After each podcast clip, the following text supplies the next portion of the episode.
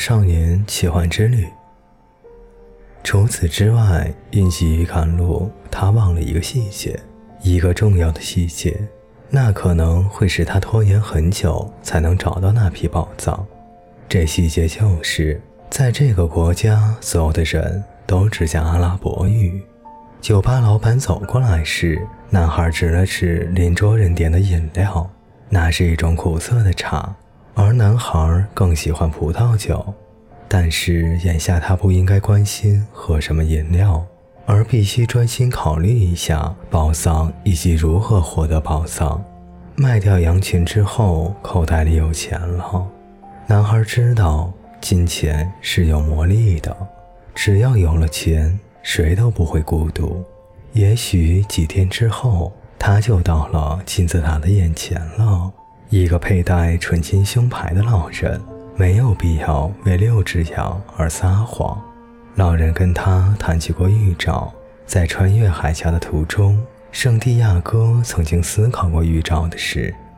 是的，他知道老人说这话的意思。在安达鲁西亚的原野上的时候，他就已经习惯了观察大地和天空，据此判断必经之路上的各种状况。他知道什么鸟预示着附近有蛇，哪种灌木表明几公里外有水源，这都是羊群教会他的。既然上帝把羊群引领的那么好，也一定会引领好人类的。这样一想，男孩心里就坦然了许多，茶也不显得那么苦了。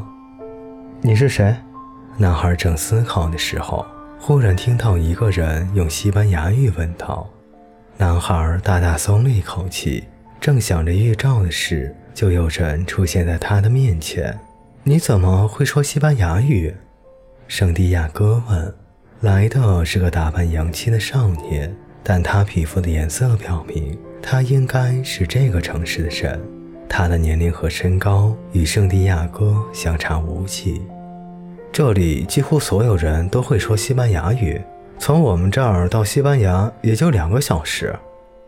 哦，请坐，我请你喝一杯吧。你自己点吧，也给我点一杯红酒。我讨厌这茶。”男孩说道。“这个国家没有红酒。”少年说。“教会不允许喝酒。”圣地亚哥告诉少年，他必须前往金字塔。他差点就说出财宝的事。但最终决定保守秘密。这阿拉伯人很可能会向他要一部分财宝，作为带他去金字塔的报酬。他想起了老人对他说过的话：东西未到手，不应轻易许下诺言。如果可以，我很希望你带我去那里。我可以付给你报酬。你知道怎么样才能到达那里吗？圣地亚哥发现酒吧的老板就在近旁。正注意倾听他们的谈话，这让他觉得很别扭。不过，为了找到向导，不能错失良机。你必须穿过整个撒哈拉大沙漠。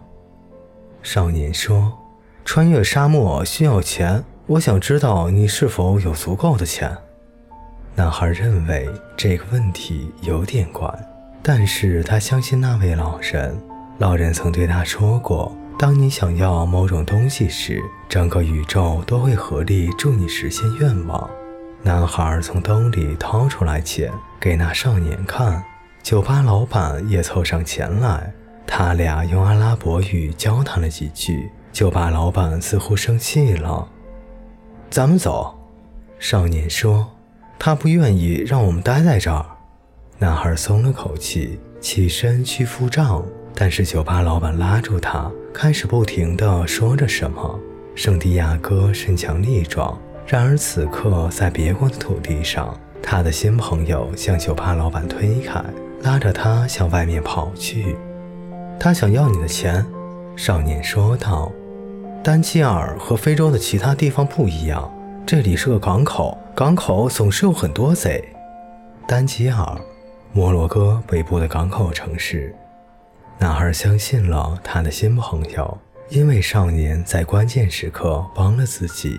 男孩从兜里掏出来钱，数了数：“明天我们就能到达金字塔了。”那少年把钱抓到自己的手里，边说道：“不过我们需要买两头骆驼。”他们在丹吉尔狭窄的街巷里走着，每个街角都有卖东西的棚子。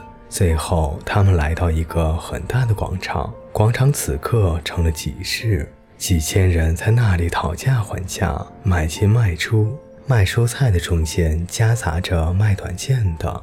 卖地毯的旁边就是卖各种各样烟袋的，但是男孩的目光一直紧盯着他的新朋友。不管怎么说，男孩所有的钱都在他的手上呢。他本想把钱要回来，但又觉得那样做不太礼貌。他不了解这块陌生土地的风土人情，盯住他就行。圣地亚哥暗自想到，反正自己比他强壮。在纷繁杂乱的商品中间，他突然看到了一把剑，那是他见过最漂亮的剑，包银的剑鞘，黑色的剑柄，柄上嵌有宝石。男孩暗暗发誓，从埃及回来的时候一定要买下这把剑。哎，请你问一下摊主，这把剑多少钱？圣地亚哥对他的朋友说。有那么两秒钟，他只顾盯着看那把剑了，没有听到回答。男孩的心一下子就紧了，胸口仿佛压了一块巨石。他不敢扭头，因为他知道将会看到什么。他的视线继续在那把漂亮的剑上停留了片刻，最后终于鼓足勇气转过身来。他的周围集市上的人人来人往。高声喧哗，地毯中间夹杂着卖榛子的，生菜堆旁边摆放着各种铜制的托盘。街上的男人手牵着手，女人则都以面纱蒙着头。异国的菜肴散发着香味，他那位伙伴的面孔消失得无影无踪。圣地亚哥仍一厢情愿地认为他们只是偶然走散了。他决定留在原地，等着少年回来。过了一会儿，有个人爬上一座高塔，开始诵经。所有人都双膝跪倒，一头触地，一跟着诵经。随后，人们像勤劳的蚂蚁般拆掉摊位，四散离去。太阳快要落山了，男孩望着太阳，望了许久，直到他隐藏在广场周围那些白色房屋的后面。男孩想起来。早晨太阳升起的时候，他还在另一块大陆，还是一个牧羊人，拥有六十只羊，而且要依约去见一个女孩。早晨，他走在田野上，那时将会发生什么事，他全都知道。然而，太阳落山的此时此刻，他已经置身于异国他乡，身为异乡客。来到一个陌生的国度，在这里，他甚至听不懂人家说话。他已不再是牧羊人，已经一无所有，甚至连回城的钱都没有。何谈实现心愿？一切都发生在太阳东升和西落之间。男孩心想，他为自己的处境感到难过。在生活中，事情有时会在一瞬间发生变化。人们根本来不及去适应这种变化。他一向羞于落泪，甚至从未在他的羊群面前哭过。但此时集市已散，广场上空空荡荡，他独自一人，身在异乡，远离家乡。男孩哭了。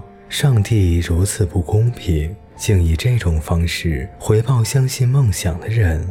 从前跟羊群在一起的时候。我很快乐，而且总是把快乐传递给周围的人。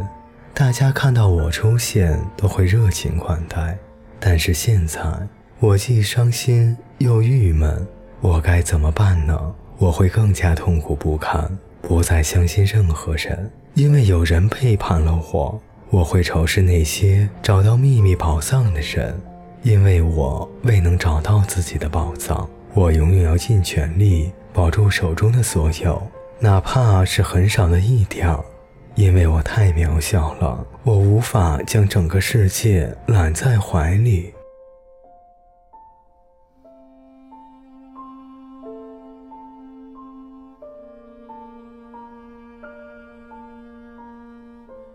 听众朋友，本节故事就为您播讲到这里，感谢您的陪伴，我们下节再见。